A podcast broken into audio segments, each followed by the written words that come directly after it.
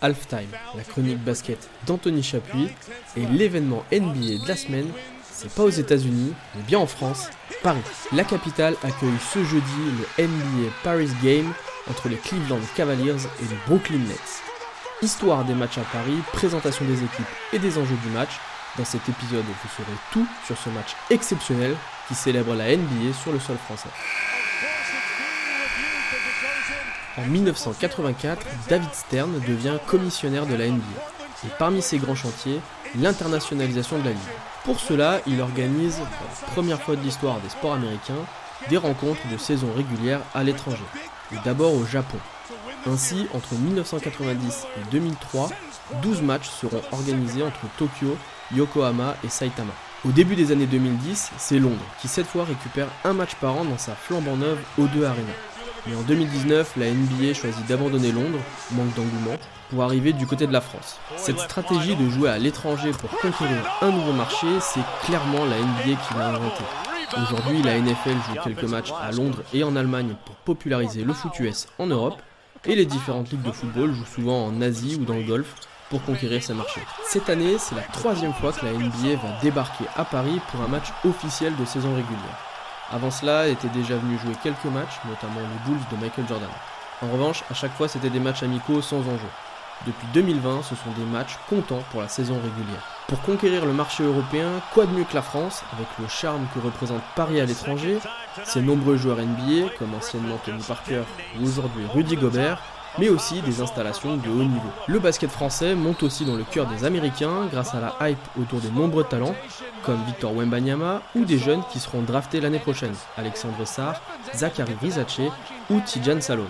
Tout est réuni pour que la France soit le pays le plus à même d'accueillir la NBA à la Carotel Arena de Paris-Bercy. Lors du premier match à Paris, en janvier 2020, la NBA avait fait le choix d'opposer les Charlotte Hornets de Nicolas Batum aux Milwaukee Bucks de Yanis Antetokounmpo. L'an dernier, c'était une affiche historique avec les Detroit Pistons de Killian Hayes face aux Chicago Bulls de DeMar DeRozan et Zach Lavine qui rappelait les affrontements dans les années 80 entre les Bulls de Michael Jordan et les Bad Boys de Détroit. À chaque fois donc des équipes de l'Est pour une raison simple, la logistique. Ces équipes sont de facto plus proches, mais le décalage horaire y est également moins important. Dans une interview donnée à l'équipe avant la dernière draft, Adam Silver avait laissé entendre que dès 2025, Paris pourrait, pourquoi pas, accueillir les Spurs de Victor Wembanyama. Il n'y a aucun doute que San Antonio trouverait un grand intérêt à venir à Paris au moins autant que le public français serait heureux de voir Victor Wembanyama revenir jouer à la maison. Sans y mettre une deadline précise, je suis sûr que c'est quelque chose que nous étudierons de près, avait-il déclaré. Mais cette année, la Ligue a fait un choix, aucun joueur français ne sera sur le terrain. Et c'est pas plus mal, on va voir deux équipes de basket de très haut niveau. L'an dernier, c'était sympa de voir Kylian Hayes en France, mais on va pas se mentir, le match était quand même pas d'un niveau incroyable. Je vous mets d'ailleurs au défi de me dire le score sans regarder sur internet pas sûr que vous vous en souvenez. Alors, les Cleveland Cavaliers et les Brooklyn Nets, ça donne quoi sur le terrain? Commençons par regarder de près l'équipe des Cleveland Cavaliers, 7ème de l'Ouest au moment où j'écris. Le noyau dur de l'équipe en début de saison était le suivant Darius Garland à la main, Donovan Mitchell, Evan Mobley en 4 et Jarrett Allen en pivot. Au poste d'ailier, soit vous préférez le profil shooter de Max Strauss, soit le profil plus défensif d'Isaac Okoro ou le plus complet Caris Levert.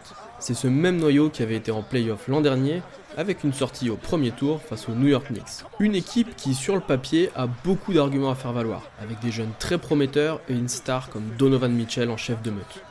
L'an dernier, l'équipe se fait éliminer au premier tour et on pense à une petite déception tout de même, tant le potentiel était là. Cependant, c'est pas tout à fait l'équipe qui démarrera le match ce jeudi soir. En effet, Darius Garland est blessé à la mâchoire et il paraît un peu court pour être sur le terrain. Même constat pour Evan Mobley. Le jeune ailier fort souffre du genou ne devrait être de retour que début février.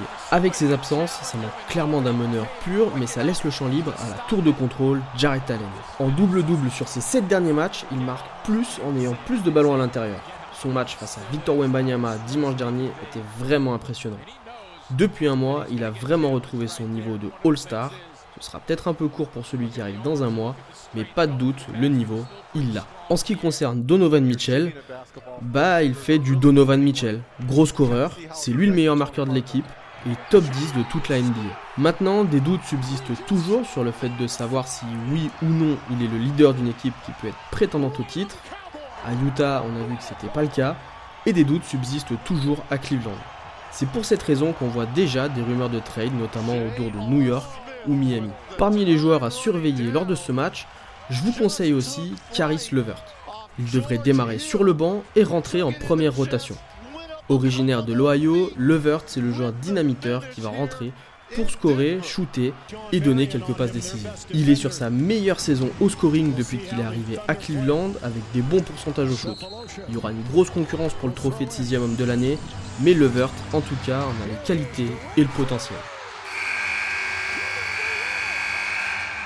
Côté Brooklyn Nets, on est dans un entre-deux entre la compétitivité et la reconstruction. Après les départs de Kyrie Irving, Kevin Durant et James Harden, le front office a dû récupérer toutes les contreparties possibles pour recréer une équipe. Et comme je l'avais déjà dit dans un précédent épisode en début de saison, fini les paillettes à Brooklyn. Dixième à l'Est avec un bilan légèrement négatif, c'est compliqué de vraiment évaluer cette équipe. Il y a énormément de talent partout, mais en même temps ça manque de leader pour aller viser plus haut je m'explique. Le leader offensif de l'équipe, c'est Michael Bridges. Il nous avait beaucoup surpris à son arrivée à Brooklyn en marquant 26 points par match sur la fin de saison dernière. Il a un peu baissé cette saison à 21 points, mais ça reste des moyennes bien plus importantes que toute sa carrière à Phoenix. Il devrait être accompagné dans le 5 de départ par le jeune pivot Nick Claxton, le meneur Spencer Dinwiddie et deux ailiers shooters, Cam Johnson et Dorian Finney-Smith. En sortie de banc, Cam Thomas devrait apporter de bonnes minutes lui qui a l'habitude de scorer énormément de points quand il rentre. Capable de marquer plus de 40 points comme il l'a déjà fait à plusieurs reprises, c'est un joueur ultra offensif, capable du bon comme du mauvais aussi. En ce qui concerne Ben Simmons, il a pris l'avion avec l'équipe mais il ne jouera pas. Il a le potentiel d'être la plus grosse star médiatique de l'équipe et l'un de ses meilleurs joueurs. Cependant, depuis ses derniers matchs de playoff avec les Sixers, je crois qu'on l'a vraiment perdu.